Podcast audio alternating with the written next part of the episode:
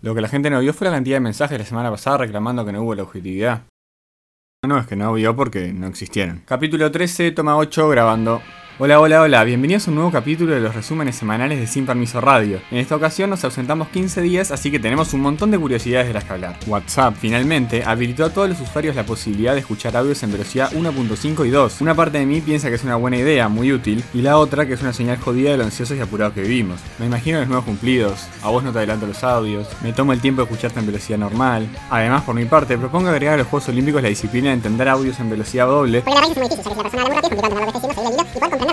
¿Vieron? Y ahora seguimos con algunas de las cosas que no pudimos comentar al no salir la semana pasada, como el Día de las Abejas, que muy oportunamente el senador Manini Ríos nos recordó el pasado 20 de mayo al saludar en Twitter a todos estos insectos y desearles una muy buena jornada. También, oportunamente, le sumaron varias críticas de distintos lugares. Seguimos con otro dato por lo pronto pintoresco, porque Mario Saralegui asumió el pasado 19 de mayo, luego de su último pasaje por Peñarol, su banca como diputado por el departamento de Artigas por el Partido Nacional. Saralegui es el séptimo, sí, séptimo, suplente de la diputada Valentina Dos Santos, quien pidió la licencia y luego de que los suplentes anteriores por distintos motivos no pudieran tomar su lugar, fue el ex director técnico Brinero el que llegó a la Cámara de Representantes. Otra noticia que debemos anunciar es la desaparición física de William Shakespeare, a sus jóvenes 457 años.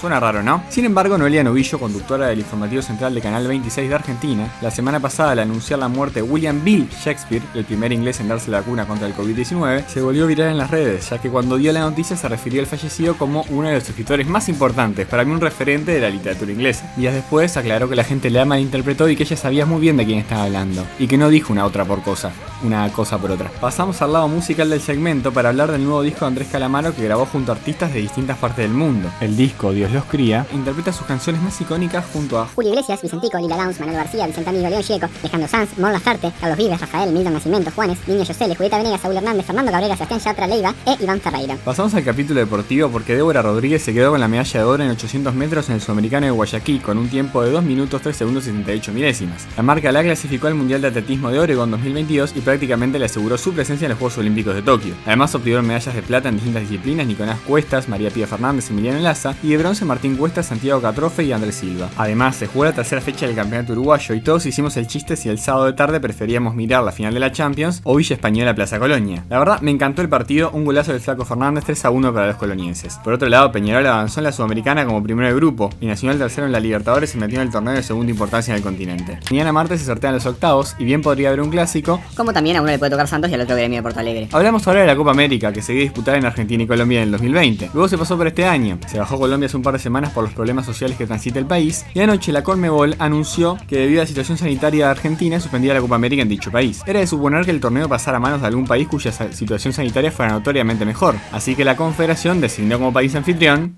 a Brasil.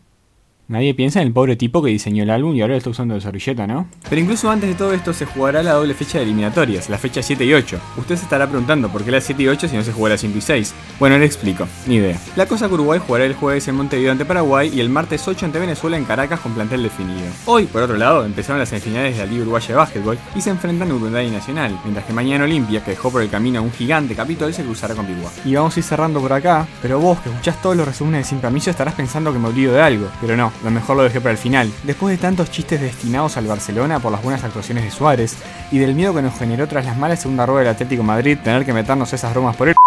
El equipo colchonero se consagró campeón de la liga, y como le dije a Luis cuando hablamos por teléfono al terminar el partido, cuando él estaba muy conmovido, se viralizó la foto, le dije Lucho, felicitaciones a Bartomeu y a Kuman, es que le vamos a dedicar el próximo capítulo de la objetividad son los padres.